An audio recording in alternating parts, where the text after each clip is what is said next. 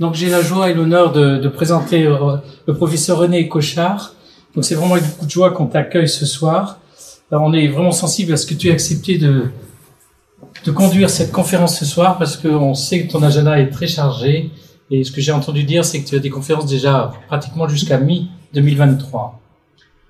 Alors je me suis, j'ai demandé à Isabelle, son épouse, de m'aider un petit peu à présenter René. Donc beaucoup de choses que je vais vous dire, c'est grâce à Isabelle. Euh, mais c'est important, je trouve, parce que des vies sont fondées parfois sur des choses qu'on découvre dans sa jeunesse et, l'idée c'est de vivre, ça toute sa vie. Et c'est ce qui est arrivé à, à René parce que tu as fondé ta vie sur ta foi, tu l'as orienté ta vie devant Dieu. Et tu avais été très marqué par un article d'une encyclopédie d'humanité écrit par Saint, Saint Paul VI dans lequel à l'article 27 euh, il est écrit aux médecins et au personnel sanitaire nous avons en très haute estime les médecins et les membres du personnel sanitaire qui, dans l'exercice de leur profession, ont à cœur, plus que tout intérêt humain, les exigences supérieures de leur vocation chrétienne.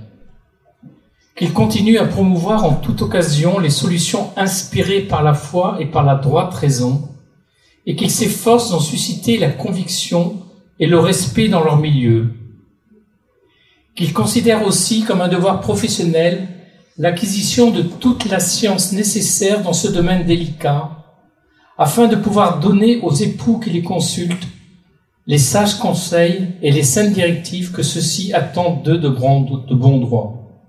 Cet article, me dit Isabelle, a été la pierre angulaire de ta vie professionnelle, mais aussi de tes engagements extra-professionnels et de ta vie en couple.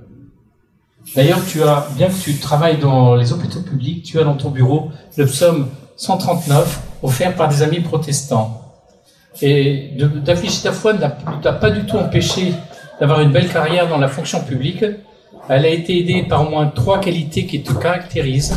Mmh, L'humilité, la compétence et l'amour du prochain. Mais tout ça se fait pas par hasard et parce que René est un travailleur infatigable. Il commence ses journées à 5 heures du matin. Mm.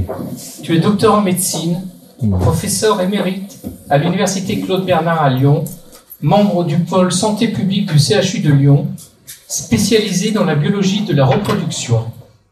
Tu as accompagné des dizaines et des dizaines d'étudiants dans leur thèse. Tes compétences sont, sont reconnues au niveau international. En ce moment, tu travailles avec des chercheurs australiens sur le cycle menstruel et avec l'Afrique sur les méthodes naturelles de naissance. Tu as écrit en 2016 le petit manuel d'écologie humaine, en 2022 le livre sur le genre, et tu viens de coordonner la sortie de l'ouvrage que, que, tu viens de nous présenter, l'encyclopédie sur la sexualité humaine, l'amour et la fécondité. Je, je terminerai en disant le point très important pour toi, c'est que tu es très très proche de ton épouse et avec laquelle tu partages la vie familiale mais aussi professionnelle, parce qu'Isabelle est médecin, mais aussi vos engagements nombreux. Vous êtes mariés depuis 46 ans, les chiens ne faisant pas des chats, vous avez quatre enfants, dont trois ont embrassé le milieu médical. Une de vos enfants est pédiatre, une autre gastro-entérologue et une infirmière. Le dernier, c'est un garçon, il est à Bruxelles, il travaille au sein de la communauté européenne et vous avez la joie d'être entouré de 15 petits-enfants. Ensemble, et pour promouvoir les méthodes naturelles, vous avez beaucoup voyagé, plus de 50 voyages en Afrique. Vous êtes en grande partie à l'origine et au développement de la Fédération africaine d'action familiale, présente dans plus de 30 pays.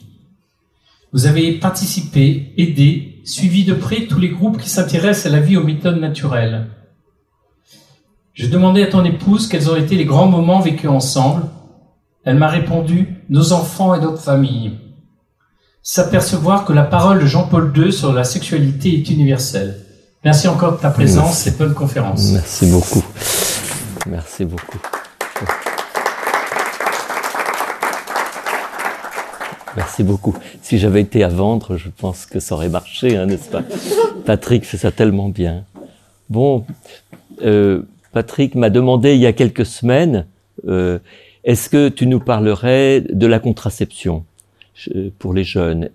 C'est la première fois que, que je présente euh, ce sujet. C'est un sujet euh, tout à la fois d'une très grande importance. C'est la pilule contraceptive est-elle sans risque pour la jeune fille? C'est osé, n'est-ce pas? Hein? Parce que euh, on, on, entend dire que c'est une solution, euh, mais est-ce que c'est sans risque? Et donc, euh, je vais me limiter à ce qu'en disent les neurosciences. Vous allez voir, je ne vais pas trop me presser, et du coup, si on pourra échanger si vous le souhaitez. Voilà. Donc, on aura trois parties, assez classiques, hein, trois parties. Hein. Donc, une introduction, quelques faits troublants qui sont pour moi à l'origine du travail sur le sujet, et puis on va essayer d'interpréter ces faits troublants. L'introduction. Voilà, bien souvent avec bonne volonté, les parents ont conseillé la contraception à leurs filles, donc soit pour les protéger contre une grossesse non désirée, voilà, on envoie sa fille en camp, on se dit qu'est-ce qui va encore se passer, donc c'est peut-être préférable de lui prescrire une contraception. C'est assez souvent. Hein. Ou bien, au contraire, c'est une jeune fille qui souffre beaucoup de ses règles, et donc on va voir le médecin, et il dit, écoutez, je pense que si elle, est sous pilule, elle n'aura plus mal lors de ses règles, c'est tout de même euh, un gain, et puis, dans le fond, ça servira aussi de contraceptif. Ou alors, c'est un problème de, de troubles cutanés, euh, euh, assez souvent euh, une acné ou une hyperpilosité donc invite à euh, prescrire la pilule. C'est très fréquent. À titre personnel, ça fait très longtemps que je, ne prescris plus, mais je me souviens bien que quand je prescrivais, ces trois, ces trois euh, propositions étaient faites et c'est ce qui s'est généralisé. Et donc on arrive maintenant à probablement un peu plus de, de 6 jeunes filles sur 10 qui donc reçoivent une contraception euh, et donc les parents le font souvent avec une grande bonne volonté. Et pourtant, il y a des voix qui se sont élevées progressivement pour remettre en cause cette pratique. En, particulier, des éducateurs qui ont alerté sur les effets négatifs possibles sur la vie personnelle et relationnelle des jeunes. C'est-à-dire que la crainte, c'est que la, contraception crée un climat particulier dans le groupe de jeunes et que cela crée euh, des situations euh, avec lesquelles on n'est pas à l'aise c'est nouveau, des, des difficultés dans les groupes et qui sont donc un des éléments qui font remettre en cause la pilule. La deuxième chose est plus profonde dans le fond. C'est la crainte des conséquences d'une modification de la relation sexuelle. Parce que là, on l'a sorti du cadre conjugal. C'est que la relation sexuelle est à, l'origine euh, le moyen dont les époux s'expriment leur dialogue amoureux et transmettent la vie. Or, la contraception euh, crée une nouvelle situation, c'est-à-dire une sexualité qui est pour se dire un amour, mais qui n'est pas pour transmettre la vie, et qui n'est pas au sein des familles. Donc on, a deux phénomènes, là, nouveaux. C'est une sexualité qui est une expression de l'amour, mais qui ne transmet pas la vie, et d'autre part, une sexualité qui est extra-conjugale. Donc c'est nouveau et c'est c'est une lorsque on prescrit la pilule à une jeune fille, eh bien c'est elle est exposée à cette situation nouvelle et donc des gens euh, euh, expriment la crainte sur ce que ça peut provoquer. Ensuite, euh, les revues scientifiques, j'ai pris un exemple ici euh, d'articles scientifiques, mais on a des troubles psychologiques, des altérations de l'humeur, une augmentation des risques de dépression qui ont été observés, quantifiés, surtout les six premiers mois, mais d'une manière générale, cela est bien quantifié et euh, dans le monde médical, c'est plutôt ça qui est évoqué. Donc une augmentation des troubles psychologiques sous contraceptifs. Et puis enfin, euh, vous en avez entendu parler, euh, à la prise de pilule est associée une augmentation du risque de phlébite et même d'accidents vasculaires cérébraux. On voit maintenant dans les, au service de neuro des accidents vasculaires cérébraux chez des jeunes femmes, ce qu'on ne voyait pas avant. Il y a un déséquilibre homme-femme qui est apparu euh, dans les services de neuro pour des AVC du jeune, ce qu'on ne voyait pas avant. Donc ça, ça a défrayé la chronique et donc ça vient comme une, un poids euh, de réflexion euh, qui, fait que actuellement l'utilisation de la pilule euh, chez la jeune fille est remise en cause au point que beaucoup de jeunes filles ont préféré se faire placer un stérilet. Voilà. Bon, mais je ne vais pas détailler chacun de ces points parce que ce serait bien au-delà de ma compétence. Je vais me centrer sur l'apport des neurosciences, c'est-à-dire donc ce qui est découvert depuis une vingtaine d'années sur ce qui se passe dans notre cerveau et avec comme question est-ce que par hasard, d'après euh, certains articles, on doit craindre que l'utilisation de la contraception perturbe la personnalité, c'est gêne la personnalité de la jeune fille, voire ultérieurement de la femme adulte? Donc c'est la deuxième partie de mon propos, c'est les faits troublants qui sont à l'origine du questionnement dans le monde médical, dans le monde, disons, des neurosciences. Des faits troublants que je vais vous citer euh, en, prenant des, points caricaturaux. Le premier, c'est que la contraception a un impact sur la capacité de langage verbal et non verbal de la femme. Euh, vous, le savez sans doute si, si vous avez euh, des femmes autour de vous. Les femmes ont un don extraordinaire dans leur capacité de langage, qu'il soit verbal ou non verbal. Et ça, dès les premiers jours de vie. Quand vous avez des petits bébés dans une euh, maternité, eh bien, elles ont d'emblée des dons en termes de langage verbal et non verbal. elles ont, par exemple, un goût particulier à suivre les yeux de leur maman, beaucoup plus que les petits garçons. Et si un bébé se met à pleurer euh, à la crèche de la maternité, des enfants se mettent à pleurer dans les diverses chambres, mais en moyenne plus les filles que les garçons. Dès leur naissance, les filles ont en moyenne une sorte de d'attitude, d'attention aux sentiments des autres. Et la nature donne aux femmes euh, donc d'une part une capacité extraordinaire à lire dans les yeux ce qui se passe dans le cœur des autres. C'est un don euh, plus développé chez la femme que chez l'homme. Et d'autre part, euh, quand on compte le nombre de mots dont dispose une petite fille de deux ans ou un petit garçon de deux ans, en moyenne, les petites filles ont plus de mots que les petits gars. Et en fait, cela dure toute la vie. C'est toute la vie. Les femmes ont un don plus grand en moyenne que les hommes au langage verbal et non verbal. Et encore plus en période fertile. Pendant la période fertile du cycle, euh, où les femmes sont sous les hormones estrogènes, spécifiquement féminines, eh bien leur don de lecture euh, dans les yeux euh, de ce qui se passe dans le cœur des autres est encore développé. Donc ce don particulier de capacité de langage verbal et non verbal, qui est très féminin, se trouve altéré, pas de manière absolue, mais diminué sous l'effet de la contraception. Donc ça, c'est un premier point extrêmement perturbant parce que euh, si les femmes ont ce don, c'est vraiment quelque chose qui leur est donné euh, pour, en fait, remplir leur psychologie extraordinaire leur place dans la société, dans la famille, tout l'apport euh, euh, des femmes à notre société vient de leur qualité personnelle. C'est une des qualités importantes qui fait partie de leur don d'empathie en fait. Le, cette capacité à lire dans le regard des autres et à trouver les bons mots qui conviennent en situation de difficulté fait partie du don d'empathie de la femme qui est un don extraordinaire et euh, tout à fait à privilégier. Le deuxième fait troublant, c'est que les femmes qui utilisent les contraceptifs hormonaux ont un cortex préfrontal en moyenne plus épais que les autres. C'est-à-dire que cela montre que euh, ce n'est pas qu'une question psychologique, c'est carrément dans l'être que les choses sont transformées. Hein, c'est-à-dire que vous savez peut-être, ou peut-être vous ne savez pas, qu'il y a une très grande plasticité cérébrale. Le cerveau, c'est comme un muscle plus je m'en sers, plus il grossit.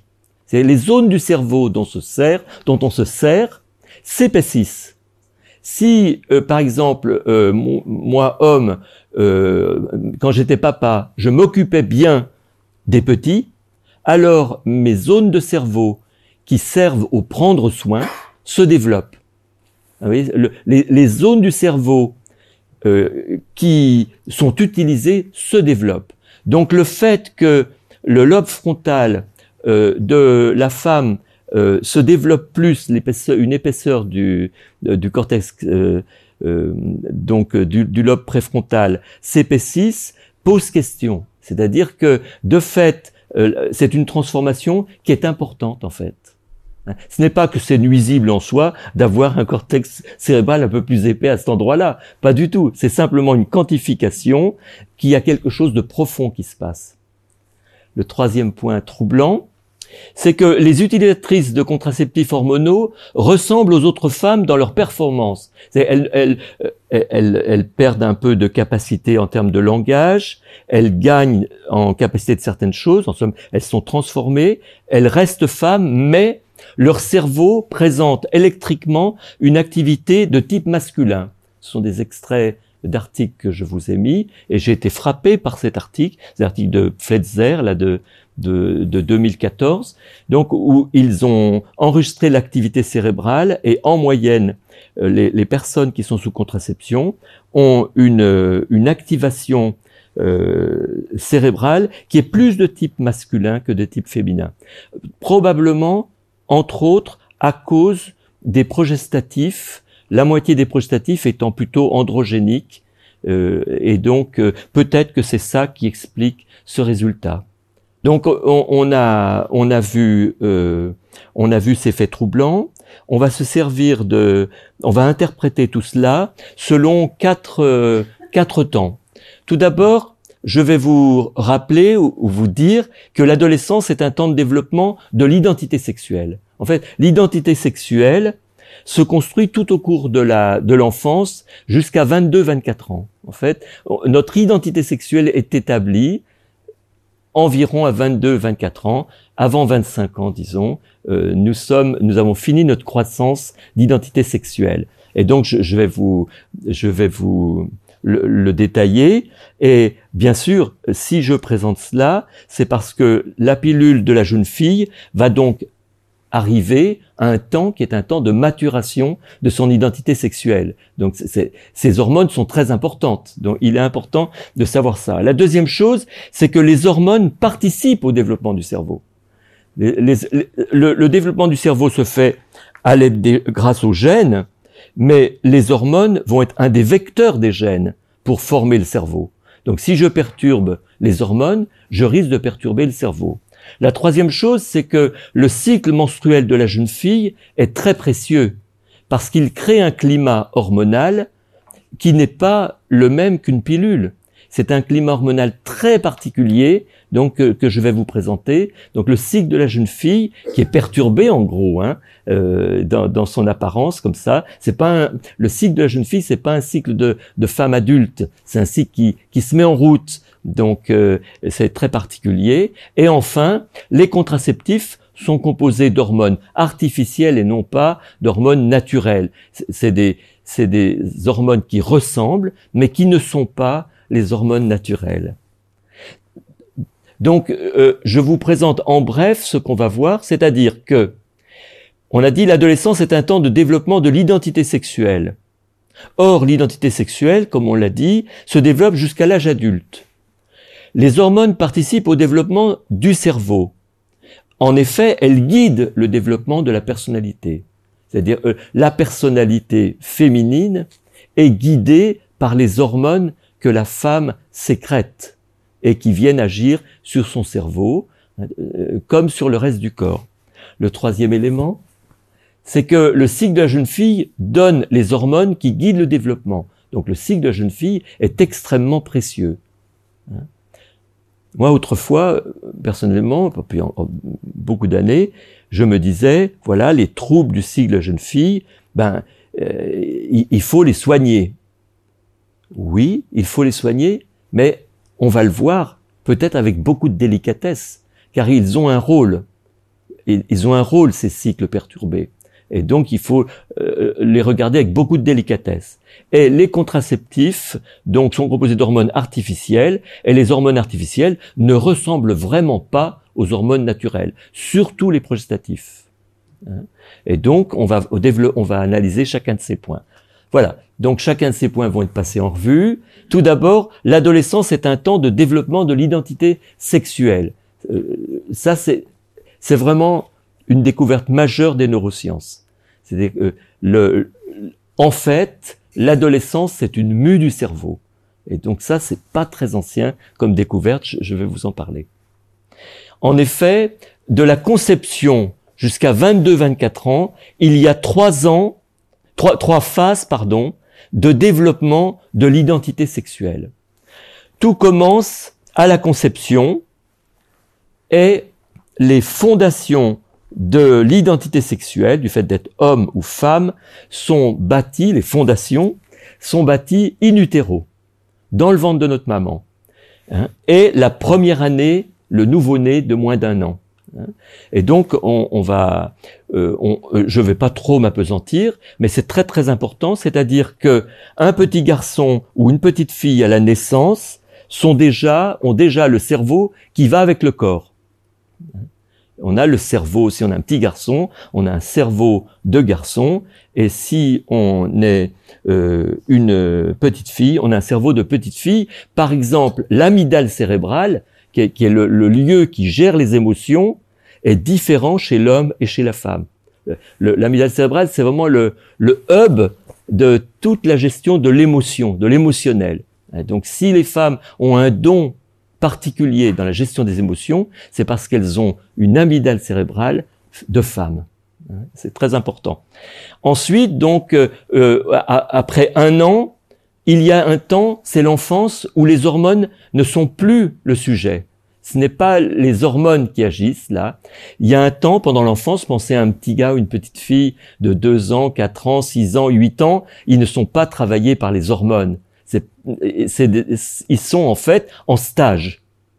On élève un petit gars ou on élève une petite fille et ils développent leur capacité que vous leur avez donnée in utero, dans le ventre de la maman, ou la première année par les hormones hein, euh, qu'ils sécrètent. Hein. Et donc, la petite enfance, c'est vraiment comme un stage.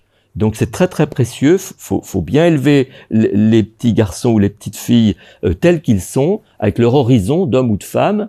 Mais il n'est pas, c'est pas une question d'hormones. C'est un développement euh, tout simple sous l'effet de ce qui leur a été donné dans leur ventre de leur maman. Et puis après arrive la puberté. Et là, on rentre dans ce qu'on appelle, les neurosciences appellent la deuxième douzaine. C'est la découverte euh, euh, des neurosciences pour l'éducation qui est absolument majeure. C'est que, en fait, l'adolescence n'est pas du tout une création de notre société. L'adolescence existe aussi chez l'animal.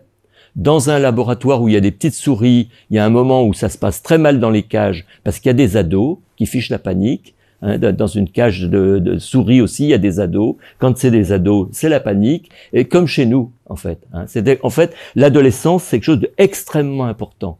C'est vraiment le deuxième étage de la fusée pour euh, aller dans la vie. Donc cette, ce cette deuxième douzaine est un temps tout à la fois merveilleux, perturbant, difficile. On sort de, on sort euh, dans la stratosphère, là, c'est complexe, mais disons que c'est absolument majeur. Hein, donc de la puberté à l'âge adulte. Donc, en effet, donc cette, cette, cette deuxième douzaine, de 12 à 24 ans, un peu plus jusqu'à 22 ans chez la fille, il y aura trois phases. Il y a trois phases, environ trois phases de 4 ans, si vous voulez. Donc la deuxième douzaine, c'est trois fois quatre ans environ. Hein. C'est-à-dire que euh, vous les voyez, vous les reconnaissez, hein, on les voit dans la rue. Hein, c'est les jeunes, un petit peu progressifs, dans cette, la merveille des jeunes, n'est-ce pas, qui, qui réjouit euh, mais aussi qui secoue, parce que c'est un temps très important donc de mutation. C'est-à-dire qu'en fait, ces trois périodes qui ont des missions tout à fait différentes et complémentaires. La puberté, c'est pour qu'on transmette la vie. La puberté, elle fait de nous des hommes et des femmes qui sont capables de transmettre la vie. Et, et de nourrir, si on est une femme, on acquiert aussi sa poitrine, et ses hanches, etc., sa capacité à nourrir un enfant qui naîtrait d'une union. Et puis aussi, on prend le désir de s'unir sexuellement. Hein, donc, ces, quatre années de, de, de, puberté sont une année qui est commune à tous les mammifères, qui est le temps d'accès à la capacité de transmettre la vie. Mais à la fin de ces quatre ans, on est bien loin d'avoir bénéficier de tout ce qui est donné par l'adolescence. Il nous manque encore huit années. En effet, les deux, quatre années qui suivent, on va dire, voyez, style euh, quoi, euh, 14, 18 ou quelque chose comme ça, ou chez les garçons un peu plus tard, euh, 16 à 20, hein, eh bien, c'est un temps surtout de socialisation. On quitte papa-maman et on va vers le monde. Hein. Subitement, alors qu'on aimait bien aller en vacances avec papa-maman, bon ben ça commence à bien faire. On veut aller avec les copains, on a un projet de voyage, de je ne sais trop. Vous voyez, de construire, euh, d'aller aider euh, des gens en difficulté ou, ou je ne sais trop.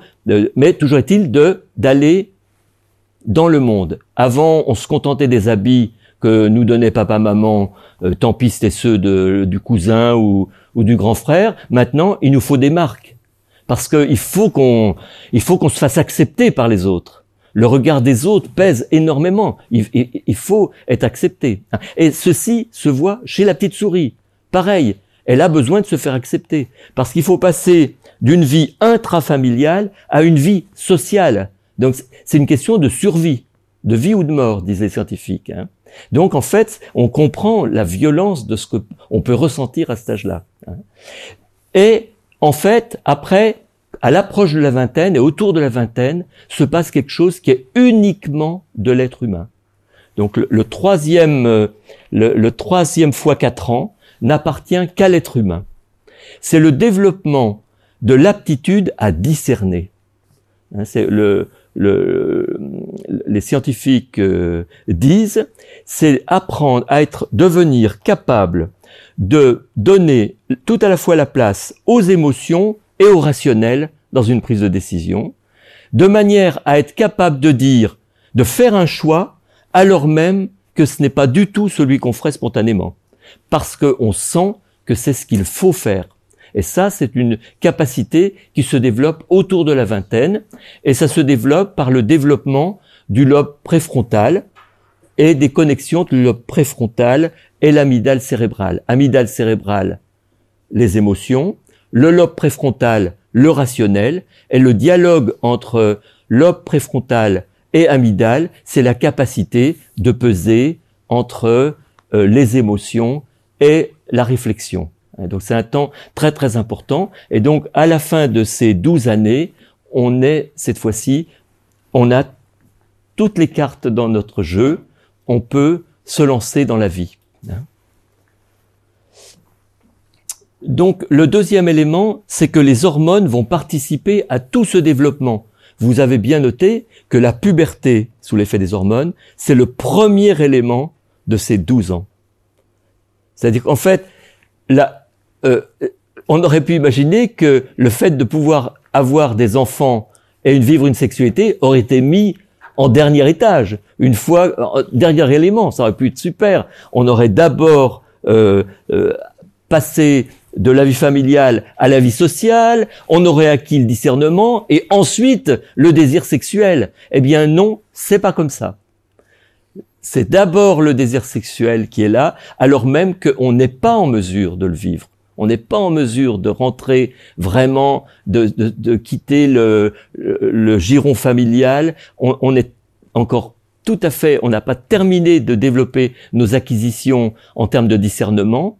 Hein, et donc c'est très étrange. Et donc, en effet, les jeunes sont placés euh, euh, dès, dès, leur euh, début d'adolescence, donc dans, cette, dans ce, ce pari hein, qui est devant eux. Pourquoi Eh bien parce que nous sommes pleinement hommes ou pleinement femmes et on a besoin de nos hormones tout à la fois pour transmettre la vie, mais aussi pour aller dans la société et pour discerner. Une femme ne discerne pas comme un homme. Enfin, moi, j'ai le bonheur d'être marié depuis quelques années, et puis nous avons eu trois filles, un garçon. Ben, il n'y a pas photo. C'est, on a bien besoin des deux pour prendre une décision, parce que les dons de décision masculins et les dons de décision féminins sont différents et complémentaires. Hein. et, c'est extraordinaire. Euh, et, ça, c'est parce que notre troisième étage, la partie de discernement, a été coloré par nos hormones.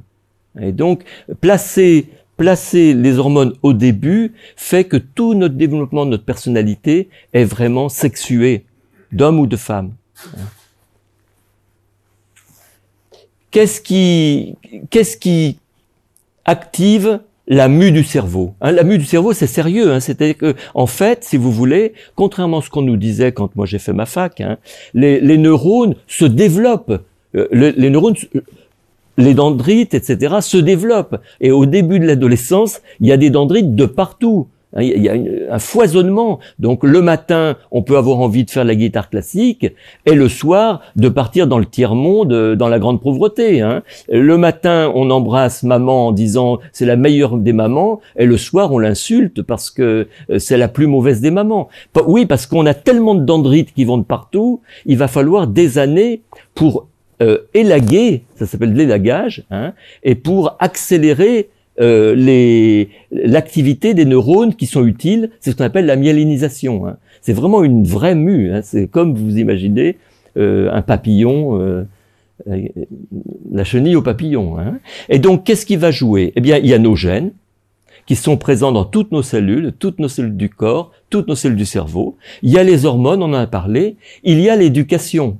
Parce que comme on l'a vu, il y a plasticité, plasticité cérébrale. Si je développe, si je lis, alors je sais de mieux en mieux lire.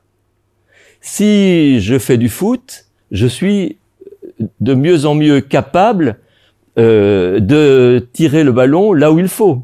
Mais c'est vrai aussi pour les vertus. Si j'apprends à être délicat avec mon conjoint, eh, eh, bien, ça devient de plus en plus facile et de plus en plus agréable. C'est anatomique. C'est dans notre cerveau, les zones dont on se sert deviennent plus efficaces, ça demande moins d'efforts. C'est exactement la même chose qu'on utilise pour apprendre à lire ou qu'on utilise pour nos vertus, pour le développement des vertus de gentillesse, de délicatesse. C'est les mêmes choses. Ça demande énormément de travail au début, et puis petit à petit, ça devient spontané. Et donc, l'éducation va être très importante. La transmission. C'est-à-dire qu'en fait, si vous voulez, je vous ai dit que ces quatre ans là qui sont rajoutés, c'est unique à l'espèce humaine. 12 ans de transmission, c'est incroyable, même 22 ans, 24 ans de transmission dans l'espèce humaine. C'est incroyable. Le, petit cheval, lui, euh, euh, dès le soir de sa naissance, il gambade vers sa, avec sa maman. Hein. On n'est pas dans la même catégorie. Hein. Et donc cela euh, a été possible grâce aux grands-mères, semble-t-il. C'est-à-dire qu'en fait, pour qu'il y ait la possibilité de développer tout ça là pendant tant de temps, que des enfants restent gamin, si j'ose dire, si longtemps, c'est grâce au fait que les mamans sont aidées. Vous imaginez si, imaginez-vous une société où les femmes ont des petits enfants jusqu'à la fin de leur vie. Qui aiderait les mamans? Et donc en fait, pour que pour que on puisse vraiment avoir tout ce développement, il faut euh, il faut qu'il y ait pas que les mamans, mais aider les parents dans l'éducation. Donc, on a dit que euh, euh, les gènes étaient importants, les hormones sont importantes, mais les hormones agissent de deux manières. L'hormone sculpte le cerveau, c'est vraiment l'hormone sculpte le cerveau, et l'active. Hein, c'est deux, deux actions des hormones. Elles organisent le cerveau, ça va durer pour toute la vie, et elles agissent le jour même. C'est-à-dire que, par exemple, la testostérone que j'ai eue dans le ventre de ma maman, a fait de moi un garçon. Et ça, je le garde, même si j'ai plus de testostérone. Dans ma tête, je suis un garçon. Mais la testostérone d'aujourd'hui m'aide à être un garçon aujourd'hui. Hein, c'est les deux actions des hormones, elles sculptent le cerveau, elles organisent le cerveau, c'est pour toujours, elles activent au quotidien le cerveau. Hein, donc il ne suffit pas de donner des hormones masculines à une jeune femme pour en faire un homme. Ça ne marche pas. Parce que euh, bien sûr ça va activer donc ça va changer son tempérament mais ça n'en fera pas euh, un homme parce que elle n'a pas été organisée comme un homme. Hein. donc les hormones agissent comme une sorte de vecteur des gènes par l'intermédiaire donc des testicules et des ovaires Ensuite, l'éducation, on l'a dit, va beaucoup jouer, c'est-à-dire que une éducation qui tient compte du sexe de l'enfant l'aide à devenir ce qu'il est, c'est très important, l'habillement, l'identification père-fils, mère-fille, le discours familial évoquant et valorisant l'horizon spécifique du garçon et de la fille à l'âge adulte, c'est extrêmement important Hein. Donc ça, ça le permet de devenir qui il est. Et enfin, la liberté. C'est-à-dire que en exerçant ma liberté, je développe mes capacités pour être euh, euh, vraiment féminine ou pour être vraiment masculin. Notre liberté va nous permettre d'exceller. Hein, vous savez que la liberté au sens propre existe chez l'être humain, n'existe pas chez l'animal. Et elle a sans doute la liberté nous met parfois devant des situations difficiles parce qu'on fait des bêtises, mais sans la liberté, on n'excellerait jamais. On ferait simplement que de réaliser ce que nos gènes nous disent. Grâce à la liberté, on peut exceller. Je vous donne des exemples euh, d'effets des hormones naturelles sur la personnalité de la jeune fille. Hein. Par exemple, les jeunes filles, en moyenne, prennent moins de risques elles prennent moins de risques. Parce que les estrogènes invitent la jeune fille à ne pas prendre de risques. Sous estrogène, on prend moins de risques. Parce que, semble-t-il, d'après ce que disent les évolutionnistes, il est important de protéger la femme, parce que c'est elle qui transmet la vie. Donc, semble-t-il, c'est pour cela que les estrogènes euh, l'invitent à prendre moins de risques. Plus de place donnée à la dimension émotionnelle dans la décision les estrogènes font que la femme va donner plus de place à l'émotionnel, alors que la testostérone, au contraire, euh, coupe les, liens entre les émotions et le rationnel pour nous rendre un peu libres de ne pas crouler sous les émotions. Hein. Et donc, euh, plus de prise en compte des étapes nécessaires pour atteindre un but. Bien souvent, l'homme est capable de dire, allez, chérie, on part habiter à Marseille.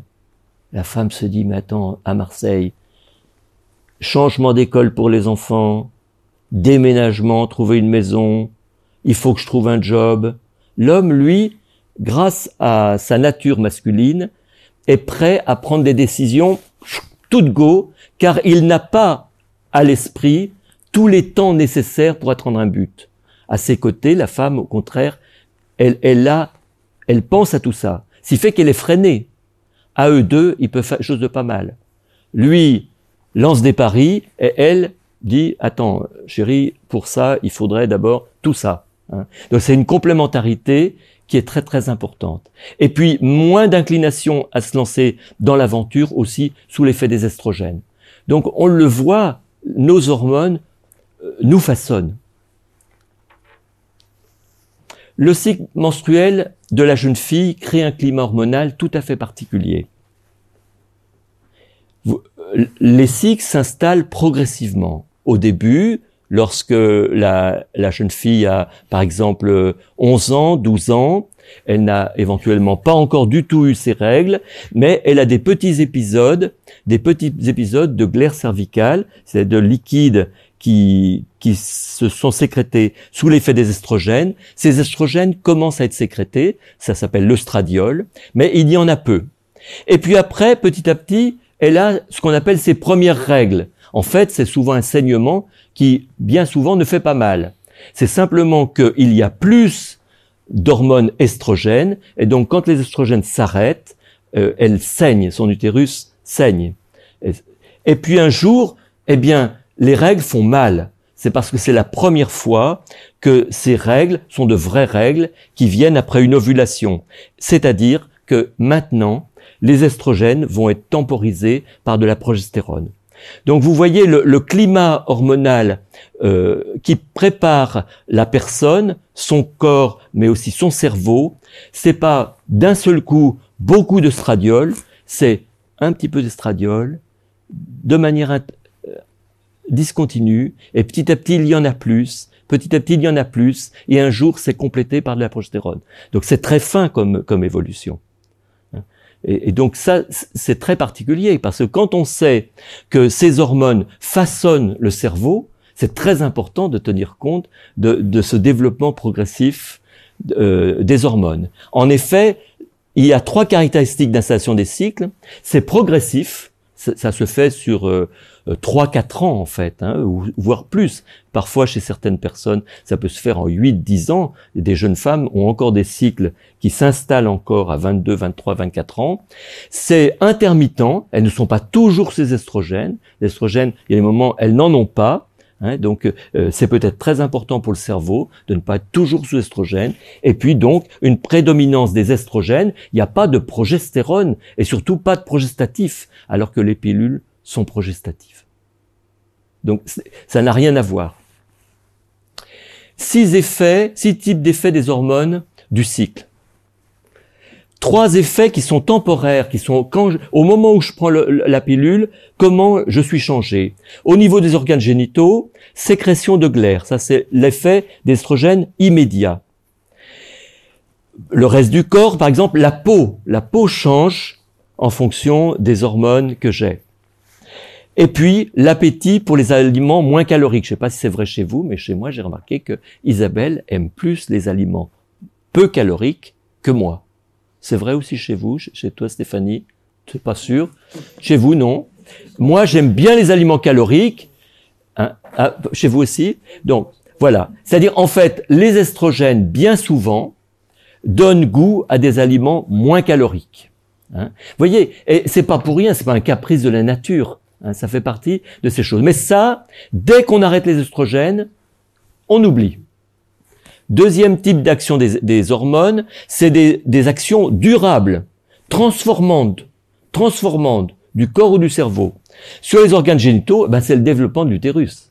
Hein. Entre l'utérus d'une petite fillette de 6 ans et un utérus après toute cette, euh, cette euh, puberté, on n'est pas du tout, on n'a pas du tout la même situation. Hein. Euh, la poitrine, évidemment. Eh bien, la même chose se passe dans notre cerveau. Et notamment le développement des aptitudes maternelles se fait sous l'effet des, hormones. Donc, une personne va peut-être avoir du mal à se sentir maman, et sans le savoir, c'est simplement parce que elle va être obligée de elle va devenir maman grâce à sa manière de s'occuper de son petit, parce que c'est en forgeant qu'on devient forgeron, et c'est en s'occupant de son petit qu'on devient maman, mais elle est moins aidée peut-être parce que elle n'a pas eu ses hormones naturelles pendant sa puberté, hein, pendant son adolescence. Hein. Et donc, c'est important, vous voyez, ces hormones qui transforment tout notre être sont importantes. C'est des richesses pour le restant des jours.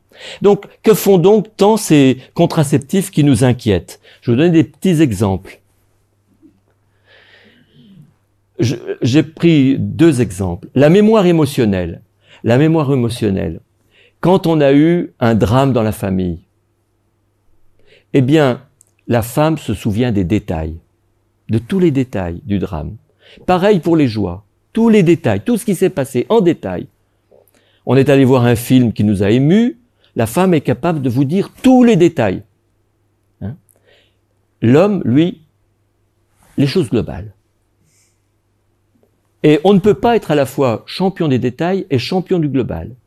Nous, les hommes, on est beaucoup plus performants que la femme dans le global. Ah, il faut bien qu'on ait des choses super, nous aussi. Hein. Et dans le fond, il faut bien les deux, vous en, conviendrez. Hein. Donc, la nature n'a pas la sélection des espèces n'a pas promu des citoyens, des individus, elle a promu des familles. Dans toute l'évolution des espèces, qu'est-ce qui en ressort? La famille éléphant, qui a son mode de vie, la famille loup, qui a son mode de vie, la famille lion-lionne, qui a son mode de vie, et la famille humaine, nous avons notre mode de vie. Donc en fait, on a, on a été préparé par le Créateur sous forme de famille. Donc on a besoin de l'autre. On a besoin dans une équipe de travail, euh, nous, moi, homme, j'avais besoin qu'il y ait des femmes pour que l'équipe se développe bien, et réciproquement. Et vous voyez, l'exemple de la mémoire émotionnelle, c'est typique. Il faut bien se souvenir à la fois des détails et de la globalité, mais qui peut faire les deux? C'est pas possible.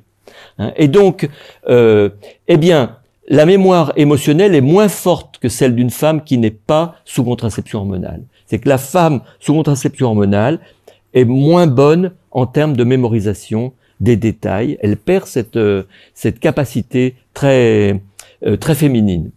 Et la mémoire mémorise mieux la globalité, comme le fait un homme. Donc la femme, sous contraception, souvent acquiert des capacités masculines en termes de mémoire émotionnelle. Deuxième grande vertu, euh, grande vertu féminine, le langage, qu'il soit verbal ou non verbal. Lire dans les yeux, lire dans les attitudes, c'est un don féminin extraordinaire. Eh bien, les contraceptifs hormonaux modifient tout à la fois l'aptitude à la gestion des mots, c'est-à-dire que quand on, on quantifie sous contraceptif ou sans contraceptif les capacités d'une personne, elle n'a pas les mêmes dons de lecture, de, compréhension des mots, et la même chose pour la reconnaissance des visages. Euh, voyez, regardez, moi je suis, je marche dans la rue. S'il y a un visage agressif dans la foule, je vais le repérer beaucoup mieux qu'une femme. Mais s'il y a un visage en désarroi dans la foule, Isabelle le repérera plus. Hein, donc, eh ben cette capacité là, elle est elle est diminuée sous contraceptif hormonal. La femme donc perd ses capacités particulières, donc euh, perd pas complètement, mais perd un, peu ses capacités donc euh, qui sont très féminines.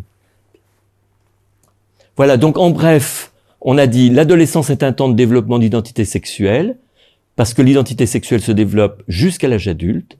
Les hormones participent au développement du cerveau, elles guident le développement de la personnalité, nos hormones. Le cycle menstruel de la jeune fille, elle donne les hormones, ces fameuses hormones qui guident la, préparation de la personnalité, et les hormones artificielles ne remplacent pas les hormones naturelles. Bon, bah c'est inquiétant. Donc, euh, euh, est-ce que c'est une catastrophe ou, euh, peut-on espérer un retour à la normale? Parce que euh, si on a quelqu'un de sa famille qui de fait euh, euh, se trouve être sous contraceptif, et, est-ce que c'est catastrophique ou est-ce que de fait c'est une difficulté simplement qu'on va pouvoir dépasser? Oui, c'est une difficulté qu'on va pouvoir dépasser parce que le développement de la personnalité ne se fait pas sous le seul effet des hormones. Souvenons-nous qu'une jeune femme, elle a eu dans le ventre de sa maman tout ce qui fait d'elle une femme. Ça, elle l'a, elle a toutes ses fondations. Ces hormones, elle les a eues pendant la première année de vie, et elle a eu, euh, espérons-le, qu'on lui a laissé un tout petit peu d'hormones au moins au début de sa puberté. L'éducation, euh, mine de rien, on éduque quand même bien les filles euh, avec leurs dons féminins et on ne bafoue pas tout de même l'éducation des jeunes filles de manière absolue, dont elles ont pu continuer à développer leurs capacités et leur liberté, se sachant femmes, euh, elles ont pu continuer à développer leur féminité. Donc oui, c'est dommage d'avoir perturbé leurs hormones, mais ce n'est pas, euh, ce n'est pas le seul, la seule aide qu'elles ont pour devenir ce qu'elles sont. En effet, vous voyez, euh, des scientifiques ont écrit une phrase qui me semble importante. Le développement du cerveau est guidé par les gènes et sculpté par l'expérience. C'est ce que je vis, ce que je fais va être très important pour devenir ce que je suis. Simplement, je suis moins aidé si j'ai pas mes hormones. Entendu, ça demande plus d'efforts. C'est-à-dire euh, être privé de ces hormones euh, à l'adolescence va me, me provoquer à plus d'efforts. Mais je vais pouvoir, par mon expérience, développer mes capacités qui m'ont été données dans le ventre de ma maman et puis tout ce que j'ai pu recevoir euh, malgré que ces hormones ont été perturbées. Sous-entendu, on n'est pas déterminé par nos hormones. Hein, on se rappelle que quand on donne des hormones féminines à un homme, ça n'en fait pas une femme. Hein, la, femme qui euh, donc a euh, qui, qui donc a reçu des contraceptifs dans son adolescence, n'en est pas moins une femme qui peut être une superbe maman, une très belle épouse, une femme très intelligente et très féminine. C'est simplement qu'elle est moins aidée. Elle est moins aidée par ces hormones qui étaient là pour l'aider à devenir maman, pour l'aider à devenir mère. Elle est moins aidée. Donc c'est très dommage. Donc qu'est-ce qu'il faut faire? Moi je propose d'informer les parents et les jeunes filles de ces faits biologiques ils pourront ainsi agir en connaissance de cause. Non pas laisser entendre que les hormones ne servent que à être fertiles, parce que c'est vraiment pas vrai. Et de la même manière que mes hormones me développent pour mes organes génitaux, ma carrure, etc., ça développe mon cerveau qui va avec. Et donc, euh, le dire, le faire savoir paisiblement euh, pour que les gens puissent prendre leurs décisions. Et puis, euh, comme ces faits sont très mal connus du monde médical, et encore quand je dis très mal connus, je suis encore généreux, totalement ignorés, alors qu'il y a, moi je, je crois que j'ai 50 articles sur le sujet dans le répertoire sur ce sujet sur mon ordinateur, c'est vraiment quelque chose qui est bien établi, mais qui est totalement ignoré, eh bien, dans le fond, il faut faire un plaidoyer en faveur d'une information éclairée auprès des jeunes filles et de leurs parents avant toute prescription, pour qu'il y ait vraiment une prescription éclairée, qu'on pèse le pour et le contre. Euh, une personne souffre énormément d'acné. Bon, alors, euh, est-ce que si vraiment euh, la personne sait, elle a son acné qui l'ennuie, bon, il y a d'autres traitements. Mais si on sent que ce serait la contraception qui serait la, solution, bon, mais il faut qu'elle sache que elle va payer quand même d'un manque, d'une aide que lui donnent ses hormones pour développer sa personnalité. Ça va pas lui couper une jambe, mais c'est un frein qui, qui, lui est, qui lui est mis. Et donc, donc en somme, je pense que un plaidoyer et informer les personnes et les parents pour qu'on on ne, on ne laisse pas croire aux parents que la contraception ne fait que supprimer la fertilité. Ça va bien au-delà. Voilà, donc si vous voulez aller plus loin, bien sûr, euh, j'ai écrit beaucoup de choses dans mon petit bouquin. Et puis alors, comme euh, euh, en fait, ce qu'on nous demande maintenant, c'est des formations. Donc on a mis en place une formation pour les éducateurs de jeunes ou les enseignants de SVT. Euh, il faut au moins 12 participants pour organiser une formation. Ça dure trois jours, donc c'est beaucoup. Mais pour que les gens qui, sont, qui en ont besoin puissent transmettre euh, non pas seulement ce qui concerne ça, mais ce qui concerne toutes les bases euh, scientifiques de l'écologie humaine et donc du masculin et du féminin. Et puis, bien sûr, si vous voulez encore plus loin, donc je vous conseille l'encyclopédie. Bon, je vois qu'il y en a deux, euh, euh, mais je, vous conseille, bien sûr, l'encyclopédie, ça se lit pas comme euh, un roman, c'est vraiment un dictionnaire. Mais vraiment, je vous conseille, si vous voulez l'offrir à, à, des gens qui sont soit qui travaillent en pastoral familial, soit qui sont intéressés par le domaine de la vie et qui auront envie de lire des chapitres spécifiques, je, vous le conseille, ça a été écrit par des gens extraordinaires. Voilà, merci beaucoup.